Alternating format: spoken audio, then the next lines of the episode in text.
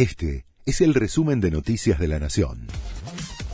La Nación presenta los títulos de la tarde del martes 4 de abril de 2023.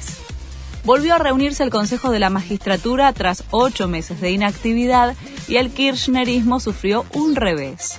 El organismo eligió a la jueza Agustina Díaz Cordero como vicepresidenta, que va a secundar al titular de la institución, Horacio Rosati. El oficialismo impulsaba a Héctor Recalde para ese cargo. La reunión se da luego de la transición entre la conformación anterior de 13 miembros y la actual, a partir de un fallo de la Corte que generó tensión entre oficialismo y oposición. Alberto Fernández y Sergio Massa acordaron dar de baja la ley de alquileres. Había sido sancionada en 2020. La norma fija reglas como tres años de contrato y ajuste por inflación y variación salarial, en un contexto inflacionario que generó por igual quejas de inquilinos y propietarios. En la previa de Semana Santa, los piqueteros vuelven a la calle.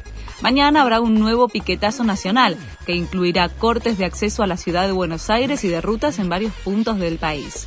Las organizaciones sociales reclaman por el potenciar trabajo y por mayor asistencia. El Banco Mundial con un pronóstico sombrío para Argentina.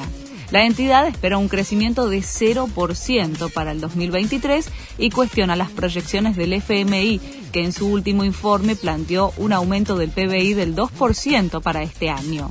El impacto de la sequía, la inflación descontrolada y la restricción en el acceso al dólar son los factores que explican la proyección. Un medio francés da por hecho que Messi se va del PSG.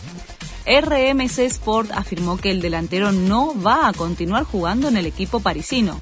Su contrato vence el 30 de junio y la relación con los hinchas está más tensa que nunca.